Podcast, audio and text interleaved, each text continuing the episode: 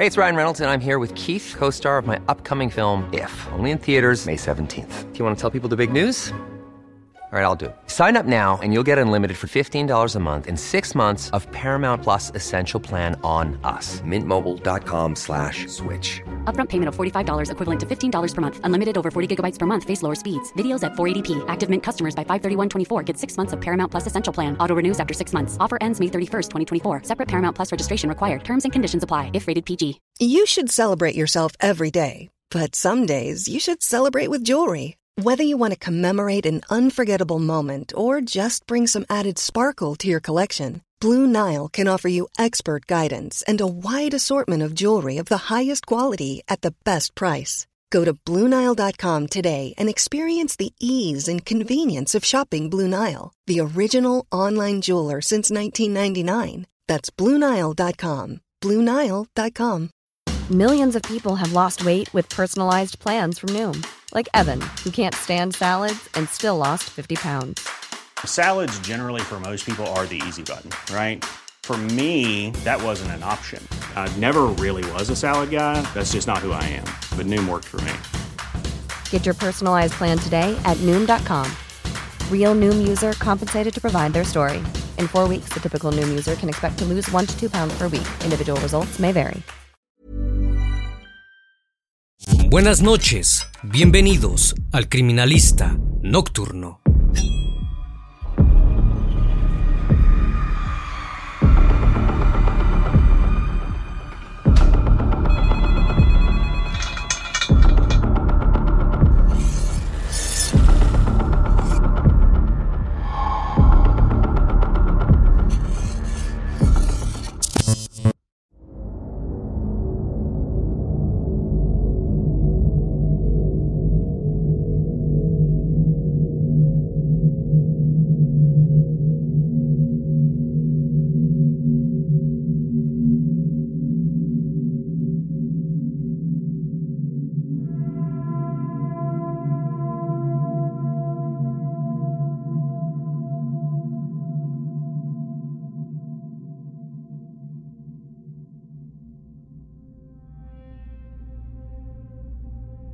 Todo comenzó en 1846, con unas extrañas desapariciones en Ayariz, en Galicia, España.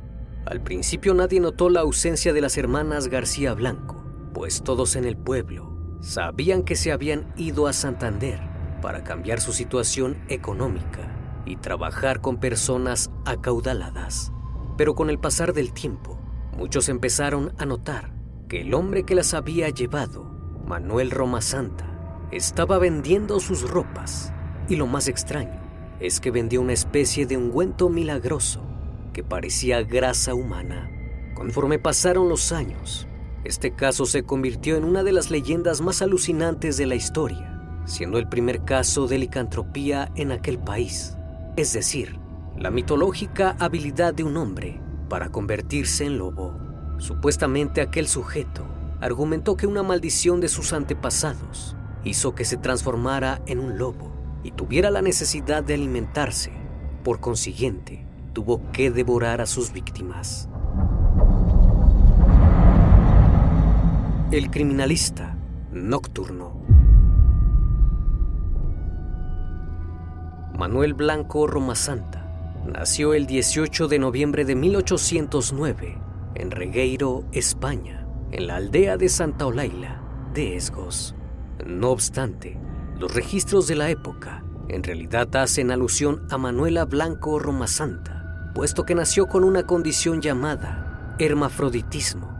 Sus padres creyeron que era una niña hasta que cumplió los ocho años, debido a que sus órganos reproductivos eran femeninos, pero segregaba una gran cantidad de hormonas masculinas y sufría fuertes episodios de agresividad.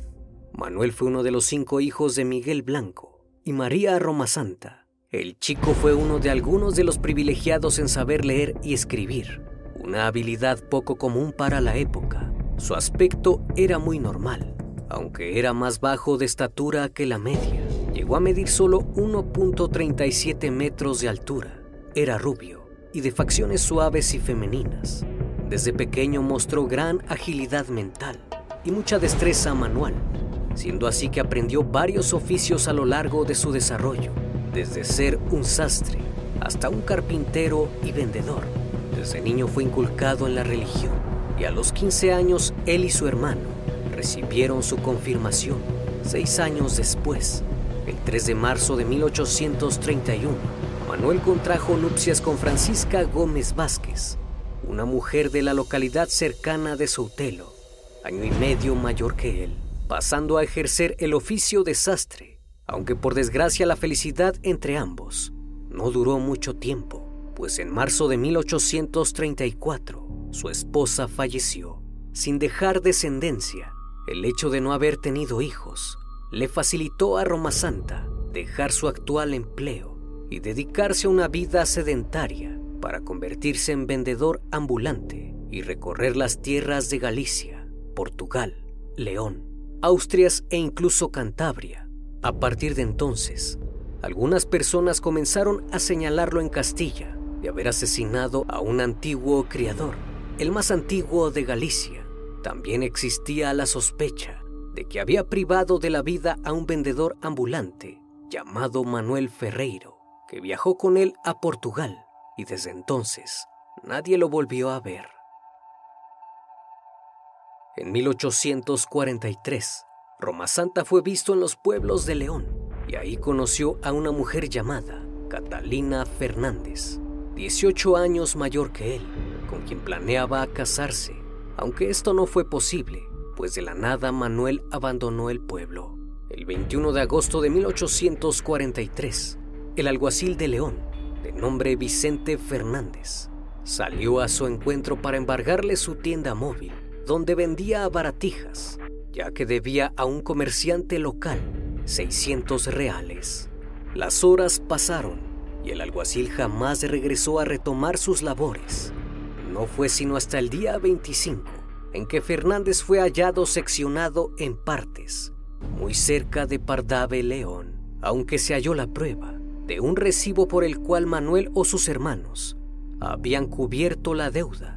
Algunos testigos declararon haberles visto juntos por última vez y fue declarado sospechoso del crimen casi 14 meses después. El 10 de octubre de 1844, un juez condenó a Manuel Blanco a 10 años de presidio, pero hallándose en paradero desconocido, fue declarado en rebeldía. Con la justicia detrás de él, tomó la decisión de regresar a Esgos y pedir asilo en la parroquia del pueblo. Durante los primeros dos años, Roma Santa trabajó como jornalero y en las temporadas donde no se sembraba, desaparecía durante días, incluso semanas, porque acostumbraba ir a Portugal a comprar mercancía de contrabando, la cual vendía en fiestas y mercados. En 1845, Roma Santa entabla una amistad con Manuela García, una vecina suya que era separada y tenía una hija.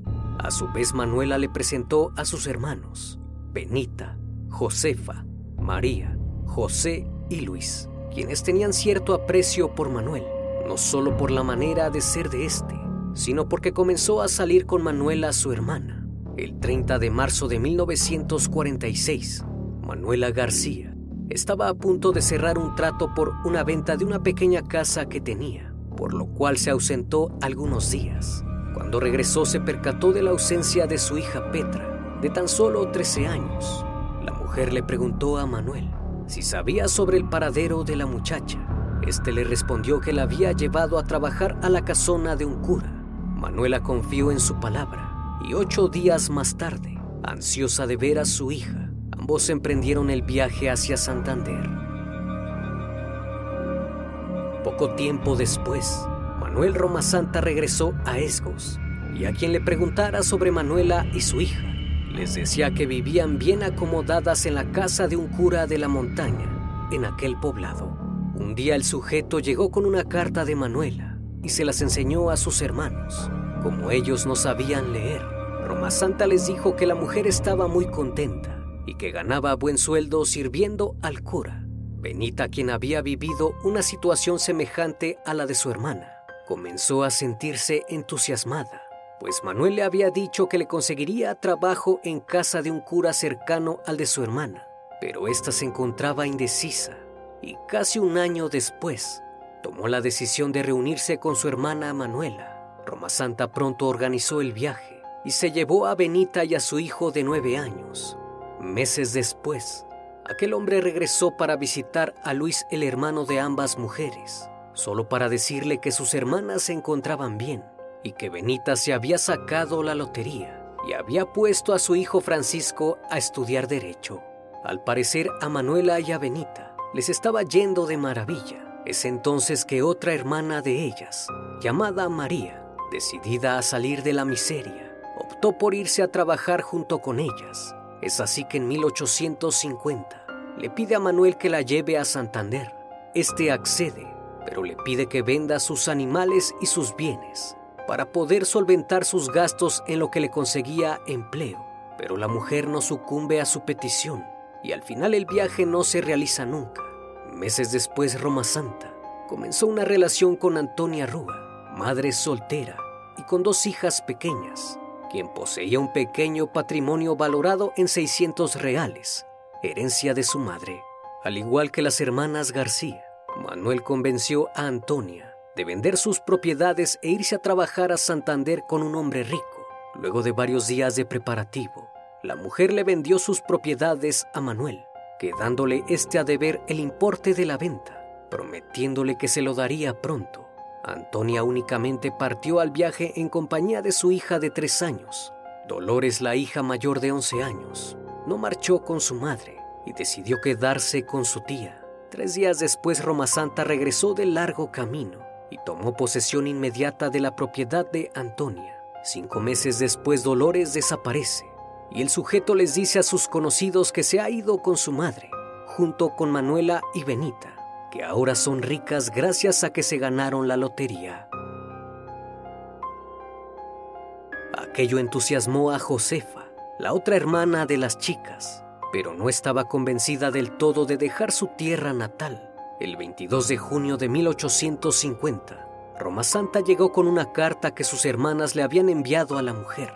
Fue entonces que el sujeto le propuso llevarse a su hijo a Santander. Si al muchacho le gustaba la vida ahí, regresaría por ella y se la llevaría para reunirse con su hijo. Aquello le pareció buena idea y Manuel emprendió el viaje en compañía del hijo de esta. Posteriormente Josefa recibió una carta de su hijo en donde decía encontrarse a gusto en aquella localidad. Finalmente la mujer emprende camino y se va. Pronto los pobladores se encuentran a Roma Santa, vendiendo algunas pertenencias de las hermanas García, y se lo hacen saber a una de las hermanas de estas. Incluso Manuel le llevó los zapatos de Josefa a un hermano de ella para que se los diera a su hija. Esto les hizo sospechar que probablemente Manuel Blanco las hubiese asesinado. No tardó en surgir el rumor de este presentimiento y pronto se asoció esto a un producto grasiento, una especie de medicina popular que era similar a la manteca, la cual Manuel vendía en Portugal. La comunidad empezó a sospechar que había asesinado a los desaparecidos y vendía su grasa en el país vecino, ganándose el apodo del sacamantecas. Todo esto llegó a oídos de Manuel, quien al sentirse señalado se marchó y se escondió en varios sitios. Fue así que en febrero de 1852 consiguió un certificado falso a nombre de Antonio Gómez para posteriormente solicitar un pasaporte y viajar a Castilla. Una vez ahí, comenzó a trabajar como segador en el pueblo de Toledano de Nombela con falsa identidad. Hasta ese momento había pasado por desapercibido, hasta que el viernes 2 de julio Tres habitantes de Laza, un pueblo vecino, que estaban trabajando por allí, lo reconocieron y avisaron a la Guardia Civil, pues sabían que lo estaban buscando por ser sospechoso de la desaparición de las hermanas García Blanco. Una vez recibida la noticia, el alcalde del pueblo acudió a entrevistar a Manuel, quien en primera instancia le dijo que se llamaba Antonio Gómez y rechazó cualquier acusación en su contra. Sin embargo, el 25 de agosto se ordenó su traslado a Berín para ser interrogado por el juez de aquella localidad.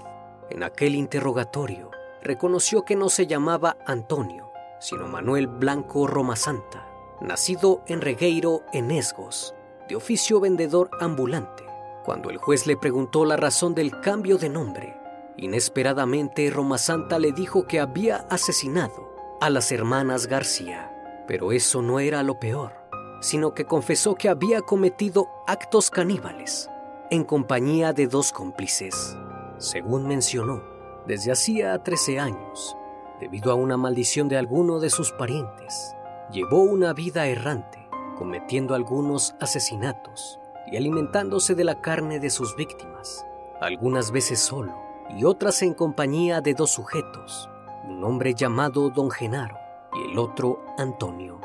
Cuando el juez le preguntó cómo los asesinaba y qué arma empleaba, este quedó sorprendido con la respuesta, pues el sujeto le mencionó que no se valía de ningún arma, sino que todo se debía a causa de una maldición, en donde se revolcaba en el suelo y se convertían en lobos. De este modo devoraban a sus víctimas. A partir de entonces, las confesiones de Roma Santa parecían una locura nadie podía creer lo que estaba diciendo, pues parecía un disparate, según dijo que una vez perpetrado el crimen y luego de alimentarse, podían recordar el hecho y el remordimiento los invadía, pero simplemente no podían parar, pues era la maldición que arrastraban Aquella figura de lobo no desaparecía sino hasta dos u ocho días continuos. Roma Santa admitió los asesinatos de las hermanas y sus hijos añadió que también había asesinado a más personas. El único problema era que no había rastro ni señal alguna de las hermanas García Blanco. No había ninguna evidencia de que hubieran fallecido o estuvieran vivas. Así que las autoridades se concentraron en la búsqueda de las víctimas principalmente en la Sierra de San Mamín, entre Portugal y España, dado que el acusado dijo que los restos de sus víctimas estaban esparcidos por toda la sierra. Días después, varios testigos aseguraron haber visto que unos lobos llevaban restos humanos, por lo que surgió el interrogante si en verdad Manuel y sus cómplices eran hombres lobo. Al ver la extrañeza del caso, y a pesar de no haber encontrado a las víctimas, un juez ordenó a cinco psiquiatras analizar la salud mental del detenido. Es así que los resultados del informe llegaron el 26 de diciembre de ese mismo año, en donde se mencionó que Manuel Blanco no estaba loco ni perdía la razón a causa de una supuesta transformación. En cambio, fue descrito como un hombre calculador que combina tiempo, modo y circunstancia a la perfección Sabe que hace el mal, pero prefiere ocultarse. Le gusta robar y asesinar cuando ve la oportunidad de obtener un beneficio. Es un ser perverso, un criminal consumado y sin moral que priva de la vida a otros para enriquecerse. Su modus operandi era el mismo en todos los casos. El sujeto se ofrecía a ayudar a quienes quisieran emigrar del campo a la ciudad, explicando que tenía contactos en Santander y otros lugares debido a su actividad de vendedor. Sin embargo, al poco de iniciar la marcha con los emigrantes, Roma Santa cometía el crimen casi siempre mediante mordiscos y asfixia, y robaba las escasas pero más valiosas pertenencias de las personas que dejaban atrás el pueblo. Cuando la falta de noticias de las víctimas extrañaba a sus parientes, Roma Santa se inventaba historias y cartas falsas aprovechando que muchos no sabían leer ni escribir, y les hacía creer que sus familiares estaban con bien y se encontraban con abundante prosperidad. Una vez concluidas las investigaciones y exámenes psiquiátricos, el fiscal basándose en la confesión del acusado y en que vendió las ropas de las víctimas, además de que se quedó con sus propiedades, fue acusado de cometer 17 asesinatos, de los cuales solo existían pruebas certeras de nueve se le señaló de haber actuado con alevosía y premeditación, aunque el abogado de Roma Santa no estaba de acuerdo con eso y se encontraba preparando una sólida defensa, puesto que a su parecer no había delito que perseguir, porque nada hacía constar de que las personas desaparecidas hubiesen sido asesinadas. Si bien posterior a la detención se lograron encontrar restos óseos, no se podía comprobar en esos años si pertenecían a las personas desaparecidas. A pesar de los desacuerdos, el 6 de abril de 1853, El acusado fue llevado a juicio. Durante el mismo, Roma Santa dijo que una bruja le había lanzado un hechizo y por eso se transformaba en lobo. No obstante, cuando el juez le pidió que lo mostrara, este dijo que no podía hacerlo, debido a que la maldición solo duraba 13 años y la semana pasada se había cumplido el tiempo. Durante el juicio, Manuel Roma Santa declaró, la primera vez que me transformé fue en la montaña de Couso.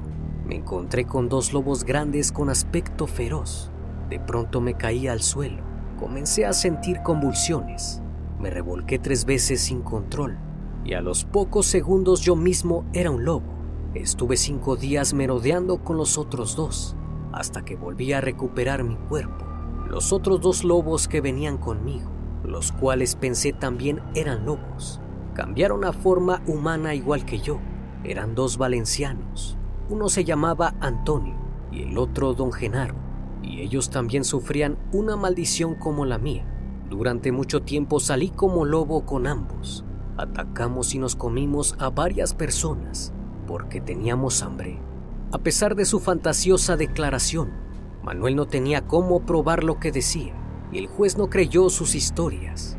Entonces que el juzgado de Ayaris hizo pública la sentencia el tribunal lo condenó a la pena de muerte con garrote por ser el autor de los asesinatos de las hermanas García, sus hijos y de Antonia Rúa, aunque su defensa insistió en la locura de su cliente, en la imprecisión de las pruebas y en que ni siquiera estaban bien identificados los restos hallados. El caso parecía tener una decisión definitiva, pero días más tarde, un profesor en electrobiología llamado Phillips que se había enterado del caso de Roma Santa por los periódicos, envió una carta remitida al tribunal, en donde explicaba el análisis de los hombres lobo, o al menos los que presentaban este proceso de licantropía. El profesor llevaba tiempo estudiando este comportamiento mediante la electrobiología, a lo que hoy llamamos hipnosis. A su juicio, el proceso obsesivo licantrópico era producto de una educación supersticiosa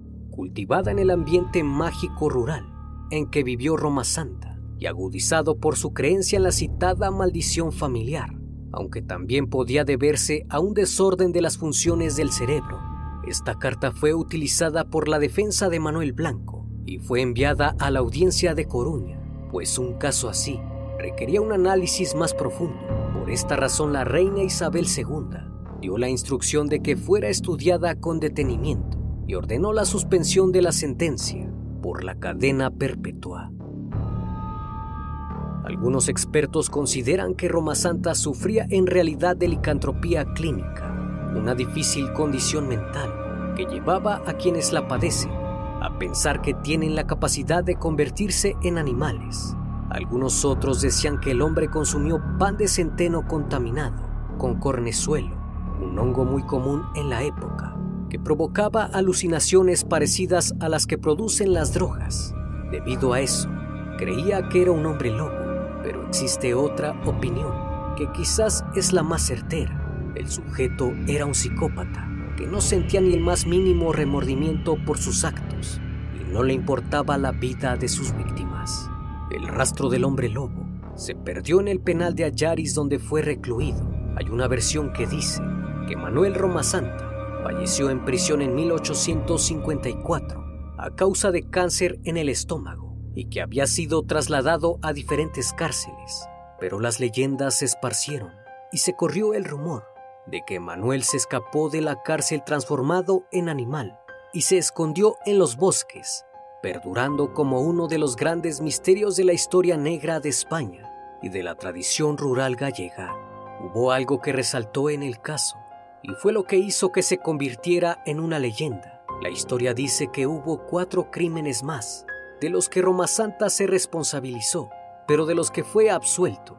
Según los forenses que estudiaron los cuerpos, se dictaminó que las víctimas habían fallecido por ataques de uno o varios lobos, lo cual hizo que la historia de Manuel Blanco Roma Santa quedara como un gran misterio. Gracias a la labor de Gallegos Félix y Castor Castro, se pudo confirmar que el individuo falleció el 14 de diciembre de 1863 en la fortaleza del monte Hacho de Ceuta, como consecuencia de un cáncer de estómago que puso fin a la vida del conocido como primer asesino en serie de la historia moderna.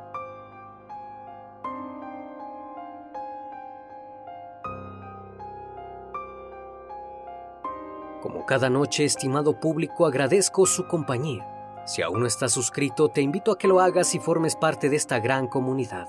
Reciban un fuerte abrazo de mi parte y no me queda más que desearles que sigan pasando un excelente día y estén de lo mejor. Esto es El Criminalista Nocturno. Hasta la próxima emisión. Buenas noches.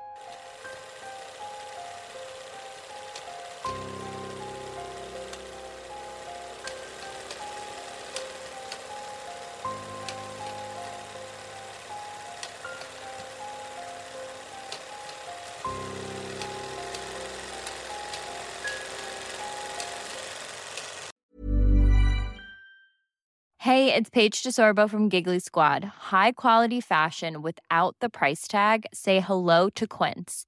I'm snagging high-end essentials like cozy cashmere sweaters, sleek leather jackets, fine jewelry, and so much more. With Quince being 50 to 80% less than similar brands. And they partner with factories that prioritize safe, ethical, and responsible manufacturing. I love that. Luxury quality within reach. Go to quince.com slash style to get free shipping and 365 day returns on your next order.